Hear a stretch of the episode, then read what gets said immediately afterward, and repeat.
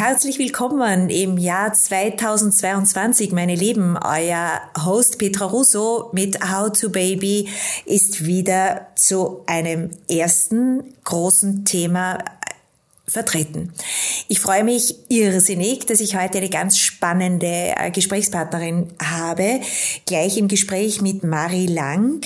Äh, Marie Lang ist sehr bekannt als Moderatorin, Redakteurin äh, auf MTV und FM4 und vor allem in letzter Zeit ORF Sport und hat im letzten Jahr ein super Buch rausgegeben, nämlich Frauenfragen im Leikam Verlag wo sie sich die Frage stellt, ähm, wie Männer reagieren, wenn ihnen so typische Fragen die den Frauen gestellt werden, wie es ihnen geht, wie sie darauf reagieren, was sie antworten.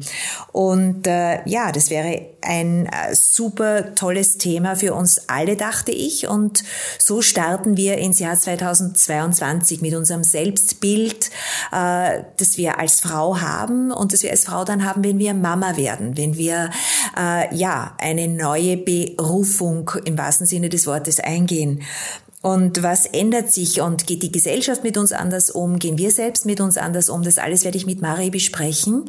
Und wie sie sich gefühlt hat als äh, sehr erfolgreiche, top, äh, effiziente Moderatorin, Journalistin, dann als Hausfrau sozusagen sich wiederzufinden und welchen Klischees sie selbst äh, sich stellen musste.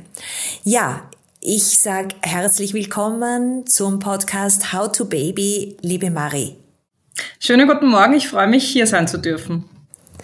Super, Marie. Wir haben schon gesagt, Frauenfragen. Das ist in dir gewachsen, als du selbst Mama wurdest, weil als Moderatorin bist du in Österreich gut bekannt. Aber dann hast du zwei Mädchen bekommen. Und zwar sind die jetzt äh, sieben und fünf Jahre alt. Stimmt's? Ja, stimmt. Genau. Also acht, und acht und fünf. Acht und fünf, na bitte.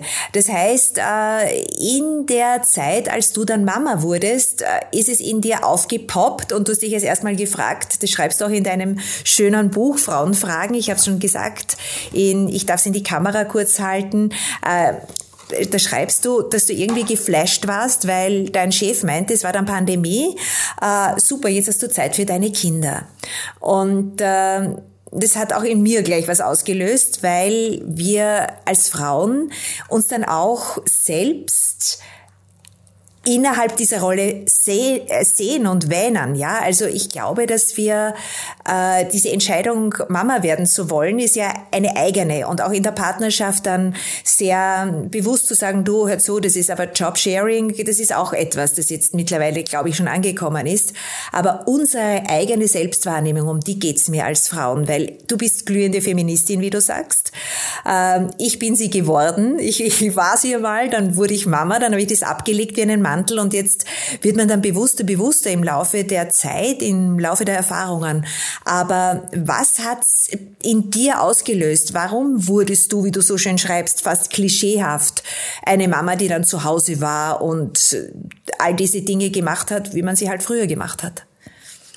Naja, weil ich mehr oder weniger so aufgewachsen bin. Also ich habe eine Mutter, die das auch noch ganz stark in sich drinnen hat, dass man als Frau einfach ganz andere Rollen hat als als Mann, vor allem was eben so die Kindererziehung und Beziehung betrifft. Ähm, also von meiner Mutter höre ich heute noch so Sätze wie, naja, ich bin ja nur die Oma, die Kinder brauchen schon die Mama, naja, es ist schon was anderes, wenn der Papa nur zu Hause ist und du jetzt weg bist. Ähm, und das hat mich einfach ganz stark geprägt. Das war mir aber nie bewusst. Und das ist mich eben, also all diese, diese äh, Stereotype und diese Rollenklischees, die haben sich einfach irgendwo in meiner DNA auch eingebrannt durch meine Sozialisierung. Und die sind mich dann so aus dem Hinterhalt eben angesprungen, als ich Mutter geworden bin und haben mich selbst so überrascht, weil ich wirklich in dem Moment, als ich äh, mich entschieden habe, ein Kind zu bekommen, noch gedacht habe, dass ich äh, eine total moderne, aufgeklärte Frau bin, dass ich nach drei Monaten wieder arbeiten gehen werde. Das Kind kommt acht Stunden in eine Kinderkrippe, man holt das dann ab. Ich hatte auch, muss ich dazu sagen, relativ wenig äh, Freundinnen oder Freunde in meinem Umfeld, die schon Kinder hatten. Das heißt, ich habe auch nicht wirkliche Role Models gehabt und gesehen, wie machen das denn andere, sondern alles, was ich gekannt habe, war äh, meine eigene Sozialisation, wie ich eben als Kind aufgewachsen bin. Wobei ich da dazu sagen muss, meine Mutter war im Grunde äh, solange ich mich erinnern kann, immer berufstätig. Äh, sie war die ersten drei Jahre zu Hause, wie das ja am Land mit, immer noch äh, oft so ist, dass die Frau eben drei Jahre zu Hause bleibt, bis der Kindergarten dann möglich ist, weil Kinderkrippen gibt's ja nach wie vor eben nicht überall in Dörfern am Land. Und äh, das heißt, ich, ich hatte schon eine Mutter, die arbeiten war, aber trotzdem äh, hat sich das in mir so eingebrannt, dass ein Kind eine Mutter mehr brauchen soll, kann oder was auch immer als einen Vater. Und aufgrund dieser Einschneidungen, die ich da so aufgrund dieser Dinge, die sich da so eingebrannt haben in mir, äh, habe ich dann automatisch all das gemacht, wo ich gedacht habe, das wird von mir erwartet. Und habe dann aber einen großen ähm, Zwiespalt erlebt und einen großen Frust, weil ich gemerkt habe, das entspricht aber mir als Person überhaupt nicht. Und es entspricht auch nicht dem, was ich als Frau verkörpern möchte. Und ich bin da wirklich am Anfang, als ich Mutter geworden bin, in eine, in eine Art Loch gefallen, weil ich nicht gewusst habe, wie ich tun soll. Auf der einen Seite wollte ich eben so agieren wie meine Mutter und wie die Gesellschaft Frauen ja immer noch sieht, wenn sie Kinder bekommen. Und auf der anderen Seite wollte ich aber eine moderne Frau sein, die sich selbst verwirklichen kann, die ihren Beruf liebt und die dem auch nachgehen kann. Und ich habe am Anfang wirklich nicht gewusst, wie ich da tun soll. Ja. Äh Du sagst so entscheidende Sätze, äh, dass du als äh, sehr bewusste, dynamische, flexible, äh, ja, glühende Feministin, Journalistin ja wirklich am Puls warst, in der Modernität längst angekommen. Du hast mit deiner Sportlichkeit, mit deiner persönlichen Ausprägung natürlich alles geboten, was man sich so äh, als Frau wünscht, ja, auch Selbstsicherheit etc. Aber ich kann das sehr gut mit dir teilen und ich kenne aufgrund dieser Projekte, die wir ja seit vielen Jahren machen mit Mamas und Papas, das sind ja äh, immer auch diese Get-togethers, wo wir uns austauschen, wo die Mamis erzählen, äh, wie sie dann aus einer eigentlichen Karriere auch äh, freiwillig in diese alte Rolle hinein. Ähm, ich glaube, dass wir uns selbst nämlich, und das ist meine heutige Frage an dich, als Frau schon spüren, okay, im Business gibt es Ungerechtigkeiten nach wie vor, es gibt äh, andere Bezahlung und so weiter. Das, das, diese, diese klassischen Themen, die wir da seit Jahrzehnten vor uns hertragen, das ist ein Thema. Aber das andere Thema ist, was wir selbst dann umsetzen und welche Erwartungshaltung wir selbst an uns haben. Und ich glaube, da müssen wir uns diese Emanzipation in uns geschehen lassen und auch wirklich, wie du sagst, wer bin ich, sich bevor das Kind kommt, fragen. Weil sonst kann es echt bitter werden. Und dann komme ich gleich auf die Männer zurück. Aber ich denke, du hast es richtig gut aufgefangen, weil du in, zu einem Zeitpunkt in diese Selbstbefragung gegangen bist und auch an die Lösung, äh, bevor irgendetwas passiert. Ja, weil viele Frauen sehen dann doch äh, in der Partnerschaft oftmals das Problem oder die, die, die Ursache ihrer, des, ihres sich Unwohlfühlens in dieser Rolle. Ich meine, ich muss dazu sagen, ähm, damit das nicht zu romantisch jetzt auch klingt, äh, die Partnerschaft war am Anfang wahnsinnig schwierig, weil mein Mann und ich ja beide in diese äh, Elternschaft gegangen sind mit dem Gefühl von, wir sind eben total modern und aufgeklärt und er ist auch äh, irgendwie ein, er will ein engagierter Vater sein, er will sich da einbringen. Davor hat das ja mit der Gleichberechtigung in der Beziehung mehr oder weniger gut funktioniert und in dem Moment aber, wo dann ein Kind kommt und wo sich das Leben dann auch so entzweit, nämlich sein Leben ist im Grunde durch die Tatsache, dass ich mich entschieden habe, ein Jahr in Karenz zu gehen, ist ja sein Leben mehr oder weniger so weitergegangen wie vorher und meines hat sich um 180 Grad gedreht. Also ich bin plötzlich alleine zu Hause gesessen den ganzen Tag, wo ich äh, ein kleiner Nebensatz auch glaube, dass das eines der großen Übel ist unserer Zeit, warum ja. Frauen ja dann auch postpartale Depression haben und so, weil das ja nie so vorgesehen war. Also das liegt ja auf der Hand, dass man A vereinsamt, man merkt das jetzt in der Pandemie, äh, was so wenige Sozialkontakte und auch äh, so, wenn einem so der Boden unter den Füßen weggezogen wird und man eben plötzlich keinen Job mehr hat oder dann eine neue Beschäftigung hat, mit der man am Anfang vielleicht nicht so klarkommt. Also das schreibe ich ja auch im Buch, dass es total absurd ist.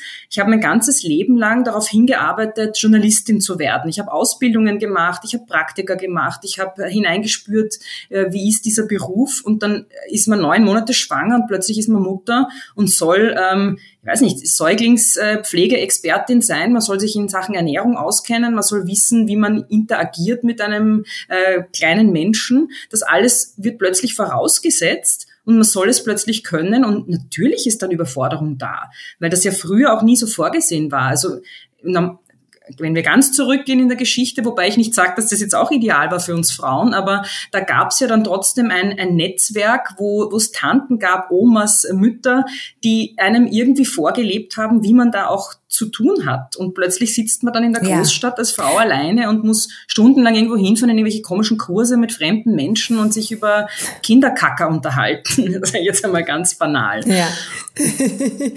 ja, du sagst es, es ist ja dieses berühmte afrikanische Zitat, es braucht, um ein Kind äh, großzuziehen, ein ganzes Dorf. Und ich glaube, dass es in der Evolution so weitergegangen ist. Und du sagst es auch richtig, es hat Vor- und Nachteile. Wir sind sehr individuell, können uns das als Frauen im modernen Leben gut äh, gestalten. Aber es braucht ein ganzes System, das dafür auch ausgerichtet ist. Äh, sonst bleibt es halt immer wieder ein Versuch. Und in diesem Versuch stecken so manche. Und äh, ich sehe es auch an, an dem, was ich tue, nämlich in meinen Projekten, dass es äh, das Wichtigste für die Frauen ist der Dialog, dieses sich austauschen, dieses äh, auch die Stärke holen aus dieser Weiblichkeit. Ja, weil ich glaube, dass wir uns untereinander da auch sehr schwer tun. Weil wenn wir dann Frauenzeitschriften Zeitschriften öffnen und da sind die äh, Role Models, die nach äh, fünf Monaten wieder super aussehen und die sich das alles wunderbar gestaltet haben, dann ist meines Erachtens nach ein großes Thema auch, dass die Frauen sich selbst unter Druck setzen und sich selbst auch Konkurrenz machen. Siehst du das auch so? Das sehe ich total so und äh, da möchte ich nochmal kurz zur vorigen Frage zurück. Äh, was mich auch in dieser ganzen Thematik dann äh, so überrascht hat, war, dass ich nicht vorbereitet war auf meine Gefühle als Mutter. Also ich war ja. so in diesem System verhaftet, dass ich mir gedacht habe, ja, ich bin Feministin und ich bin gleichberechtigt und natürlich eben gehe ich nachher gleich wieder arbeiten und dann hast du dieses kleine Menschlein vor dir und denkst dir, nach drei Monaten, man kennt sich noch nicht einmal gescheit, dieses äh, Wesen kann sich überhaupt nicht artikulieren, das, du spürst einfach plötzlich plötzlich so diese Abhängigkeit auch und dann diese Vorstellung, äh, dieses Menschlein irgendwo abzugeben und nach acht Stunden wieder abzuholen. Äh, also ich habe gemerkt, dass dass das geht sich für mich nicht aus und das ist auch nicht das Mutterbild, das ich leben möchte. Ja? Ich meine, es gibt unterschiedliche Arten von, wie man Mutter sein kann. Für mich jetzt nicht gepasst. Und ich vermisse aber in der öffentlichen Diskussion, wenn es darum geht, äh, Gleichberechtigung und Frauen ist ganz wichtig, dass die auch sich selbst verwirklichen können und in den Arbeitsmarkt vordringen, gleiche Bezahlung und so. Es wird aber darauf vergessen, was bedeuten Kinder für Familien. Also es kann ja nicht sein, ja. dass wir nur darauf hinarbeiten und den Fokus darauf legen, möglichst die Kinder irgendwo auszulagern und dann weiter zu tun in diesem System, das uns ja offensichtlich, äh, wenn wir an Burnout-Sachen und so Dinge denken, wie, wie die Menschen in einem Hamsterrad sind, es macht uns ja auf irgendeine Art und Weise ja alle krank. Und ich vermisse da diese Diskussion, dass man einfach viel mehr hinschaut auf Familien und nicht immer sagt, was brauchen die Frauen, damit sie eben auch äh, arbeiten können und in Führungspositionen Positionen kommen und Karriere machen können, sondern was brauchen Menschen, die Kinder haben? Und das hat man jetzt in der Pandemie und das habe ich wirklich vermisst auch gesehen. Auf Familien hat man einfach vergessen. Und es macht einen Unterschied, ob du Kinder, klein oder groß, zu Hause hast. Es ist eine Pandemie, es sind plötzlich sechs, vier bis sechs Menschen in einem Haushalt äh, auf engstem Raum zusammen und man soll sich als Eltern kümmern, dass die Kinder äh, was zu essen haben, dass das Quant sauber ist, dass äh, die Hausübung gemacht wird, dass man sie irgendwie, wenn sie noch kleiner sind, halbwegs bespaßt, dass man Streit schlichtet. Äh, und über das habe ich das Gefühl, wird so gesamtgesellschaftlich nicht nachgedacht. Und ich finde das so schade, weil, äh, ganz kurz noch, ich finde das so schade, weil äh, wir dann auch vergessen, dass Kinder ja die späteren Erwachsenen sind. Genau. Und man wundert sich dann immer und auch jetzt in der Pandemie, warum plötzlich die Gesellschaft so gespalten ist, dass wir alle asozial werden, dass keiner auf den anderen schaut. Und ich denke mir, wenn wir schon mit Kindern so umgehen, dann brauche ich mich nicht wundern, was in 15 Jahren mit denen ist, wenn die erwachsen sind. Das ist ein so magischer Satz, äh, Marie, weil äh, das ist mir auch aufgefallen in deinem Podcast, äh, wo du mit den Männern sprichst, mit einem Matthias Strolz, einem Armin Assinger, einem Christian Kern.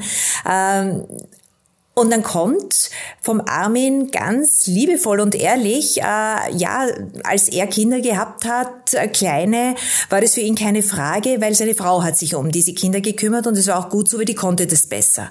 Äh, und dann, dann habe ich so mir gedacht, ja, und wann habt ihr das besprochen? wann, äh, weißt du, ich finde das so ehrlich und liebevoll auch von den Männern und da ist mir auch eingefallen, äh, wir machen diese Männer. Wir ich habe drei Söhne. Ja, ich bin verantwortlich, wie die sich wahrnehmen und wie die in ihre Familie gehen. Und das sagst du völlig richtig. Das geht darum, es geht darum, dass wir selbst als Frauen Akzente in diese Richtung setzen und sagen, äh, hör mal zu, wir sind jetzt ein Paar, wir werden dann Eltern und damit werden wir zwei völlig andere Menschen. Wir haben, wir haben komplett andere Persönlichkeitsstrukturen und da braucht's Hilfe, gesamtgesellschaftlich, weil so kann es nicht nicht sein, dass wir uns jetzt wie in den letzten Jahren und Jahrzehnten ein bisschen so durchlavieren und dann sagen, okay, ist halt nicht gut gegangen, weil Mann und Frau hatten verschiedene Erwartungshaltungen und dann gehen wir halt auseinander. Ich glaube, das ist das, der brennende Punkt, dass wir wissen, dass wir uns gemeinsam, also wir selbst uns als Frauen verändern, massiv verändern, wenn wir schwanger sind und Mama sind, dass wir gar nicht wissen, was die Hormone mit uns machen, nämlich, wie du sagst, du hättest das kleine Wesen nicht weggeben wollen und dass auch die, die Paarbeziehung sich so sehr verändert, dass die Männer anders werden. Das werden eben Väter und äh, brauchen vielleicht aber auch aus ihrer Erziehung heraus was anderes. Also ich glaube, da geht's um ganz viel und um ganz viel Neues zu gestalten. Und wenn die Pandemie was Gutes auch hatte, war, sich genau diesen Themen zu stellen, weil wir da hingedriftet sind in diese Frage. Mhm. Na, und du sagst auch den Satz, die Männer werden ja auch Väter, das stimmt, aber auch da fehlt mir ein bisschen zu sehr der Fokus drauf. Also äh, wenn Männer Väter werden, dann ist es irgendwie, ja, dann freut man sich über die Babyfotos und damit war's das auch. Aber die ganzen Pflicht, Pflichten und was das eigentlich alles auch an Arbeit bedeutet, wird irgendwie ausgeklammert. Und deshalb ist es mir ja auch so ein Anliegen, mit diesen Frauenfragengesprächen da ein bisschen auch in die Lebensrealität der Männer einzutauchen, weil ich glaube, dass es vor allem diejenigen, die die das jetzt anders machen wollen als ihre Väter und die äh, sich wirklich mehr um ihre Kinder kümmern wollen und die da auch sehen, dass, dass die Beziehung zum Kind so wichtig ist und dass es eben nicht reicht, nur das Geld nach Hause zu bringen, überspitzt formuliert und am Wochenende mit den Kindern am Spielplatz zu gehen, dass das eben für diese Beziehungsarbeit, die man ja da leistet, nicht ausreicht. Und da sehe ich auch, äh, da fehlen nach wie vor die Strukturen, um es diesen Männern zu ermöglichen, äh, diese Vaterschaft auch voll auszufüllen. Weil wenn du jetzt in, äh, das sind so ganz kleine Dinge, aber wenn du äh, Mutter-Kind-Pass-Unterlagen oder so, das eben richtet sich immer an die Mütter. Da gibt's nicht mal, glaube ich, hat mir letztens jemand erzählt, gibt's nicht mal ein Häkchen, wo du Vater eintragen kannst, sondern es wird vorausgesetzt, dass diese Untersuchungen auch alle die Mutter macht. Äh, du brauchst du nur anschauen in Lokalen, die Wickeltische sind am, am Frauenklo, die meisten. Ich meine, zum Glück in der Großstadt gibt's ja dann eh schon äh, Ambitionen, dass das geändert wird, aber das sind einfach so kleine Hürden, die es auch den Männern äh, schwer machen, diese Vaterschaft wirklich voll auszufüllen, weil sie da auch ständig auf Hürden stoßen und auf wenig Akzeptanz immer noch. Absolut. Und ich denke jetzt instantly, wenn du dieses Bild vom äh, Frauenklo und dem Wickeltisch äh, herleitest, denke ich an die vielen äh, schwulen Paare, die ja auch Kinder bereits haben und erfolgreich haben. Und äh, ja, ich denke an Tische, die eine Körperhöhe haben. Du bist jetzt eine große Frau, aber die, die automatisch an die Körpergröße von Frauen äh, angepasst werden etc.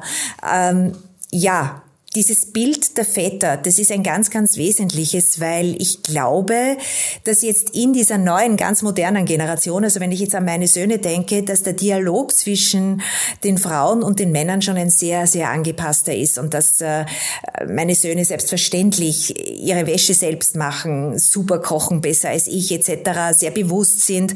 All das hat sich mitentwickelt. Nichtsdestotrotz wird die Frage sein, welche Frau äh, dann bereit ist, das auch zuzulassen, weißt du?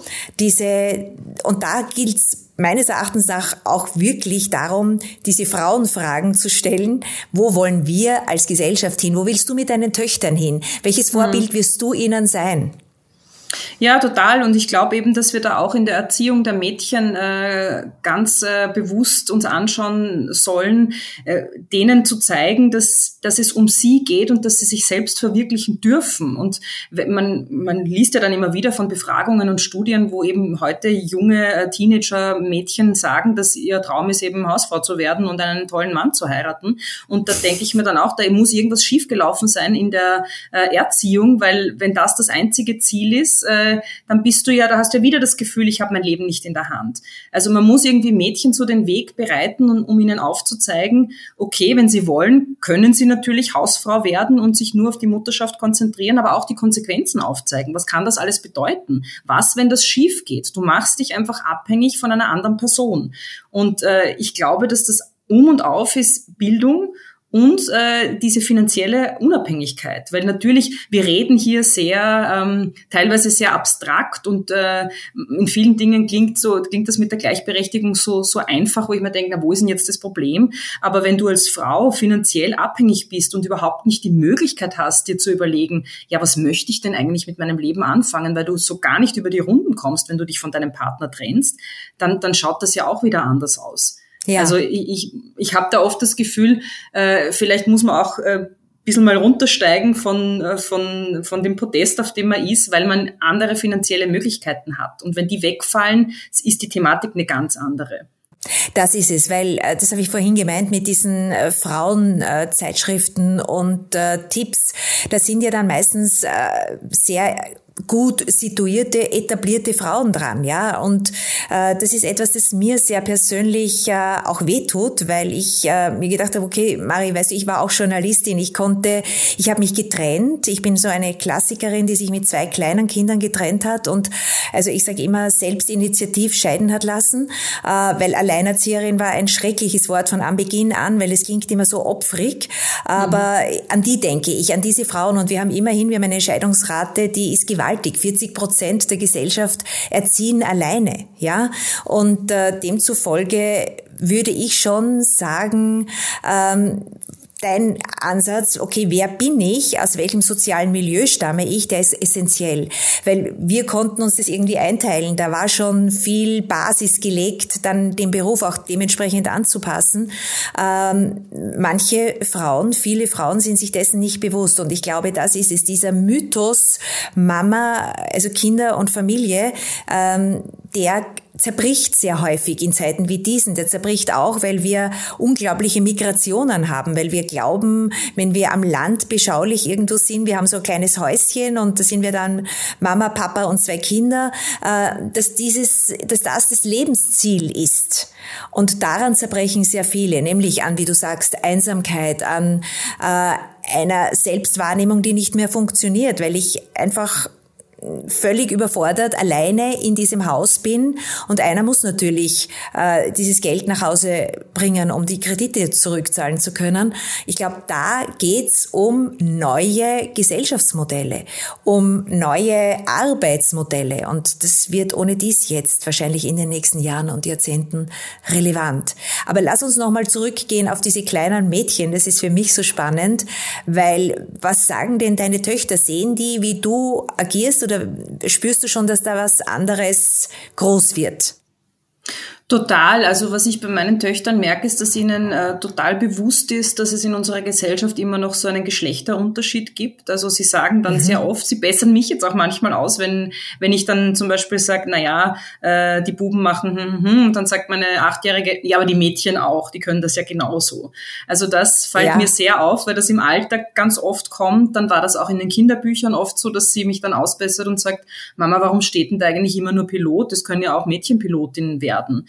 Oder ähm, unlängst haben wir wieder drüber geredet, so rosa und diese ganzen Farben. Also das fängt ja, das fängt ja schon bei so Kleinigkeiten an, dass man äh, Kinder nach, nach dem Geschlecht einteilt und ihnen auch so Rollen zuschreibt. Und äh, da möchte ich noch ganz kurz darauf zurückkommen, dass dieses Kleinhalten von Mädchen und sehr beengen äh, ihnen natürlich auch nicht ermöglicht, sich in der Welt draußen dann Raum zu nehmen und sich auch Dinge zuzutrauen. Weil wenn ich als Mädchen immer nur auf einer Decke mit Puppen spiele und alles sehr in einem kleinen Rahmen ist und ich nie gelernt habe, herumzulaufen, meine Kraft auch zu spüren. Also ich habe auch so das Gefühl, dass das ein ein Problem von uns Frauen ist, dass wir gar nicht uns trauen, in unsere Kraft zu kommen, weil wir so klein gehalten worden sind in der Erziehung und nach wie vor auch in der Gesellschaft.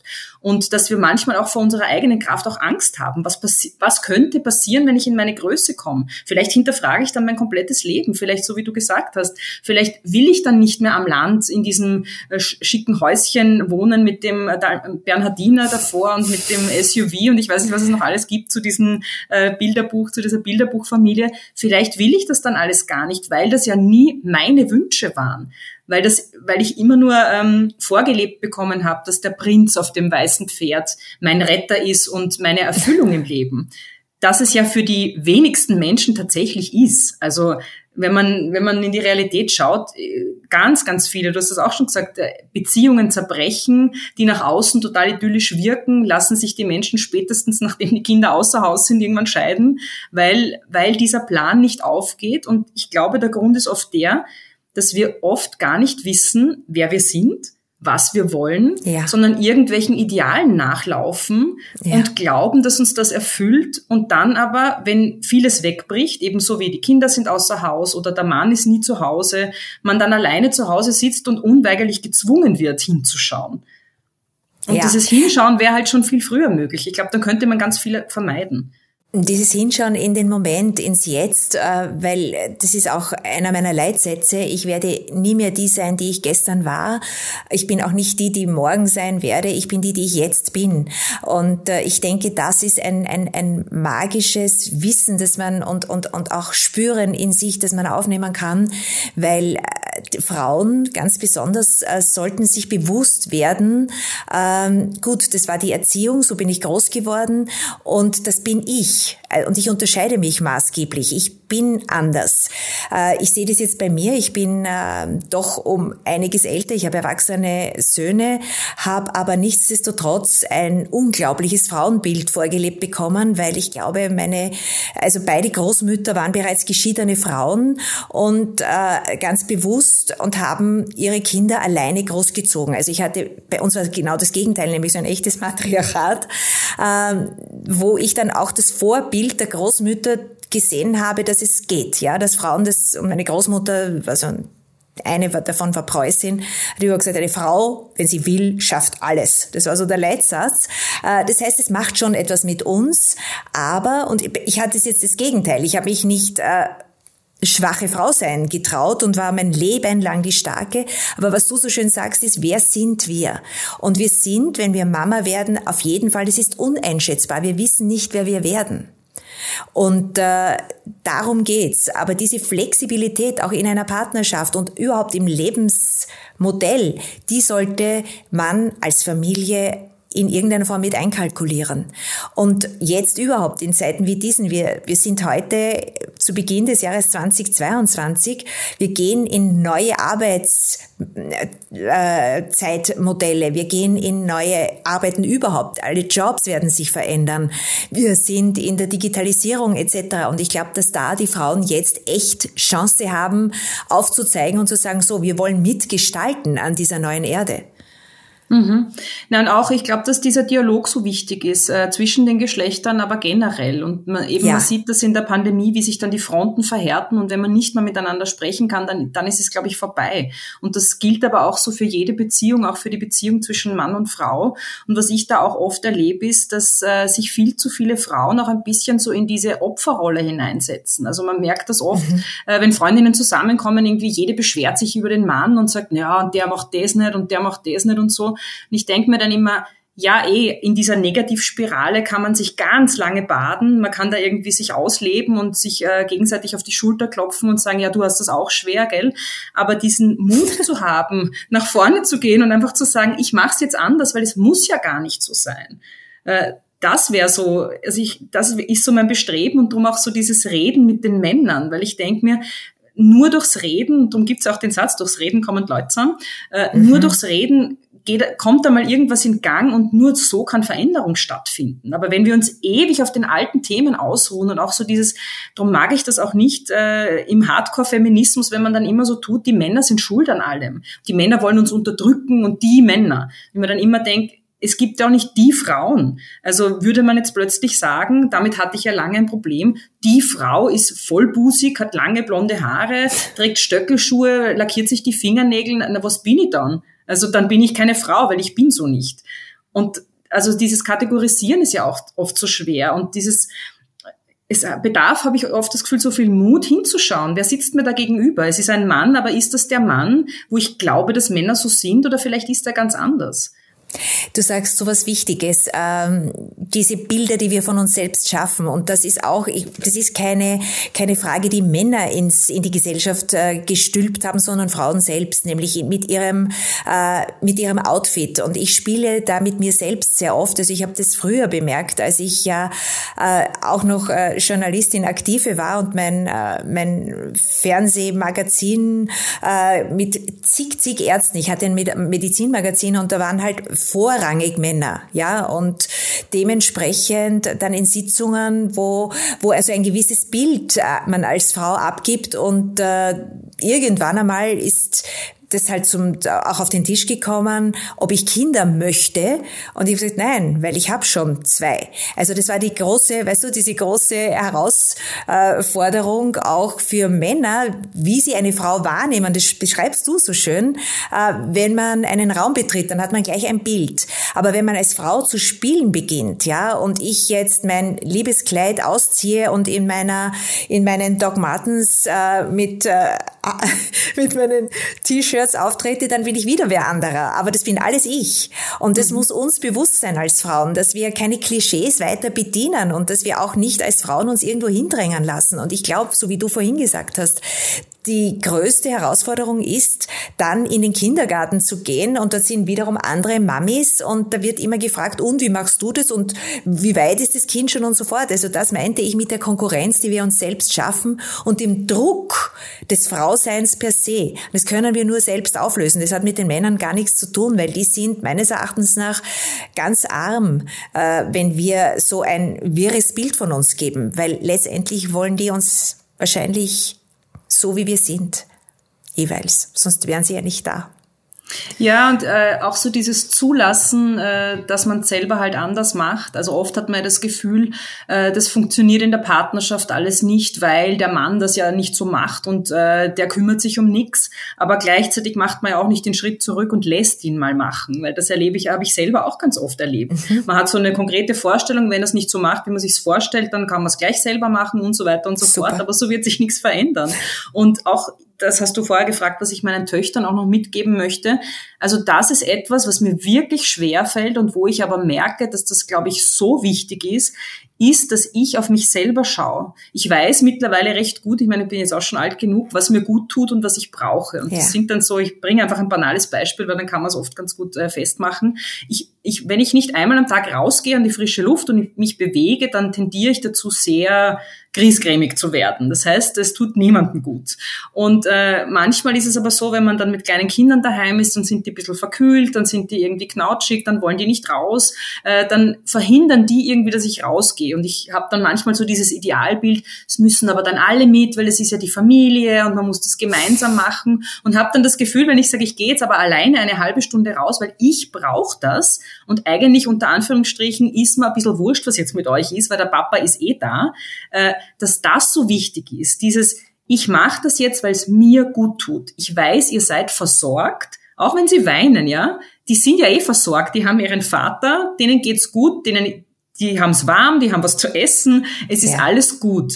Und man muss es halt dann aushalten, dass diese kleinen Kinder dann weinen und Mama, und man kennt das ja eh, äh, die Welt geht unter. Aber das einfach mal auszuhalten und zu sagen, ja, ich tue mir jetzt aber auch was Gutes. Und in weiterer Folge lernen meine Mädchen dadurch, äh, als Frau darfst du auf dich schauen, es passiert nichts, das ist dein Recht. Und es ist jetzt nicht ganz was Schlimmes, wenn man als Frau einfach genau das so macht wie die Männer, nämlich auf sich schauen und zweimal die Woche irgendeinen Sport macht, einen Sportkurs oder sich mit Freunden trifft oder was auch immer. Bei Männern erlebe ich das als viel selbstverständlicher. Die, die haben das gar nicht so dieses, ja, aber ich sollte ja doch jetzt bei den Kindern zu Hause sein, weil die brauchen mich. Wenn die Frau daheim ist, ist alles okay, weil die macht das ja eh super. Und umgekehrt, finde ich, müssen wir als Frauen auch diese Einstellung haben. Absolut, das ist das Wichtigste. Und ich habe in den in vielen Podcasts von mir auch gesagt, wir haben immer ein Bild in den äh, Mama-Treffs und in den äh, Web-Begegnungen mit den Frauen. Ähm, es ist im Flugzeug, heißt es, wenn was passiert, du musst als erst die Sauerstoffmaske dir selbst aufsetzen und dann die Kinder versorgen. Und so muss man das in den Alltag transportieren. Äh, wenn du selbst erstickst, kannst du dich nicht ums Kind kümmern. Und, und deshalb ist diese, ja, bitte noch einen Satz sagen, nämlich was die Männer betrifft. Oft äh, ist ja dann bei Frauen dann auch so diese Aussage, nee, aber der macht das halt nicht gescheit und ich kann den ja jetzt nicht alleine lassen, weil dann geht's den Kindern nicht gut. Und ich frage mich dann immer, ähm, wie kann denn das sein, dass man als Frau sich einen Partner wählt, mit dem man äh, zusammen ist, mit dem, mit dem man vielleicht heiratet, mit dem man dann Kinder bekommt und dann traut man ihm nicht zu, dass er es als Vater hinkriegt, die Kinder gut zu versorgen. Also da stimmt ja irgendwas nicht. Also das ist auch was Tradiertes. Das ist sicher tradiert, weißt du? Das ist dieses, nur die Frau weiß, wie es geht und äh, das glauben wir selbst. Also das habe ich vorher gemeint mit ja. der Opferrolle auch. Man, man muss auch ein bisschen Macht zu Hause abgeben und es zulassen äh, damit was Neues entstehen kann, damit wir als Frauen auch in eine neue Rolle kommen können. Wir sollten Leader werden. Weißt du, im Leadership ist es so, wenn du da nicht abgeben kannst, bist du eigentlich relativ ungeeignet als Leader. Und das sollte man auch im Familiensystem so wahrnehmen. Also man muss es auch aushalten. Und ich weiß, wovon ich spreche, weil ich habe diese Söhne mit mir jetzt durch die Pandemie teilweise auch wieder sehr bei mir im Haushalt. Äh, man muss es aushalten, dass es eben anders gemacht wird, dass die den Geschirrspüler anders einräumen. Aber wenn ich es immer mache, ja, dann äh, werden sie sich, sie denken, okay, die will das. Das ist ihre, das sagen sie auch, ja. Wenn ich sage, ja, könntet ihr das nicht machen, dann sagen meine Söhne, ja, aber wir hätten es eh gemacht, nur du warst ungeduldig. Ja, also man muss es, wie du sagst, den Mann in seiner Timeline und in seiner Form machen lassen und sagen, okay, was passiert, worum geht's da? Es geht um nichts. Ja, meistens geht's wirklich um nichts in Partnerschaften. es geht um Liebe und Liebe ist so viel, weißt du, aber es geht sicherlich nicht um diese Alltagstätigkeiten und ich mhm. glaube, dass wir Frauen in dem Moment, wo wir Mama sind, dazu tendieren, diesen Perfektionismus einzuschalten. Mhm. Und äh, das ist, glaube ich, die größte Gefahr, äh, weil du hast ja den Armin Assinger gefragt, was, er, was ist, wenn einen Tag keine Frauen existieren und was er da machen würde. Und er hat spontaneously gesagt, alle seine Freunde anrufen und schauen, dass sie was gemeinsam unternehmen. Und das liebe ich so an den Männern, weißt du, die sind so fokussiert auf das, dann tue ich, was mir gut tut. Und das, das sollten wir uns abschauen. Nicht mhm. die Machtspielchen, die die Frauen dann teilweise einfach eins zu eins übertragen, weil manchmal, das hat mich so gestört in meiner Generation, dass Frauen dann die Weiblichkeit abgelegt haben, weil sie geglaubt haben, mit der Weiblichkeit dann nicht so erfolgreich sein zu können wie die Männer. Und das ist das falsche Rezept. Mhm. Leider gibt es halt da, da, Studien, dass äh, wenn du halt sehr weiblich bist in Führungspositionen, dass du dann halt auch sehr reduziert wirst auf dieses Frausein, weil ja da so viel mitschwingt auch. Man nimmt dir dann vieles nicht ab und du wirst ständig hinterfragt. Also es ist immer, ich finde, es ist so ein zweischneidiges Ding. Man muss selber irgendwie schauen, dass man äh, bei sich bleibt. Und wenn man eben eine sehr weibliche, den Stereotypen nach weibliche Frau ist, finde ich, muss man und soll man das durchaus auch leben können. Und weil sonst genau. verbiegt man sich ja wieder. Wenn man es nicht ist, ist es auch okay. Und es geht beides, weißt du, Marie, du bist eine sehr sportliche Frau. Du hast gesagt, okay, als, als, als, als junges Mädchen schon und du bist aber trotzdem gleichermaßen die Mama und die genau in diese Rolle jetzt hineingedriftet ist. Und äh, ich war immer so eine eher sehr außen halt mit blond und dieses und jenes. Äh, ich war nämlich als junge Frau wirklich naturblond. Äh, aber ich habe keines dieser Klischees bedient. Ja, ich war so und ich denke mir immer, in dem Moment, wo wir da sind, unsere gesamte Präsenz, unsere Rhetorik, unser, unser Bild, dann ist ja das alles, sind alles wir.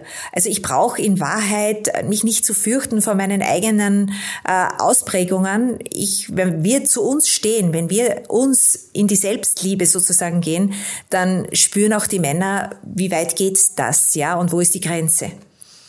Mhm. Das ist ein schönes Wort, ja. Also, die Selbstliebe, das ist, glaube ich, ganz wichtig. Die Selbstliebe, genau, absolut. Jetzt äh, eine Frage zu deinem Podcast Frauenfragen. Welche Männer hättest du denn jetzt am liebsten vor dem Mikrofon?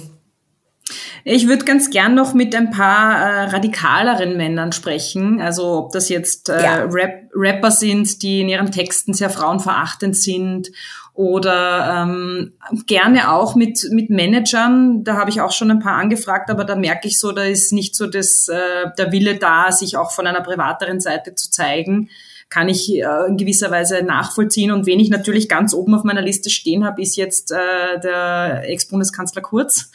Den hätte ich natürlich sehr, sehr gerne, weil ja. äh, mich seine ganze äh, also das ist ja sehr widersprüchlich, wie seine Vaterschaft äh, öffentlich äh, rübergekommen ist. Auf der einen Seite geht sich das nicht einmal das Papa-Monat aus und dann plötzlich äh, ein paar Tage nach der Geburt merkt er, ach so, er hat ja auch Vatergefühle und er muss sich jetzt auf die äh, Vaterschaft konzentrieren. Also da gibt's einiges, was man, glaube ich, thematisieren könnte. Mhm. Und natürlich auch ähm, die Dinge, die kolportiert worden sind, dass er ja auch äh, viele Milliarden verhindert hat in Bezug auf äh, Kinderbetreuung, Betreuung, äh, Möglichkeiten ja. ausbauen. Also ja. wie das alles zusammenpasst, das würde mich schon sehr interessieren, vor allem nachdem er ja auch noch so jung ist und eigentlich Absolut. aus einer anderen Generation kommen sollte.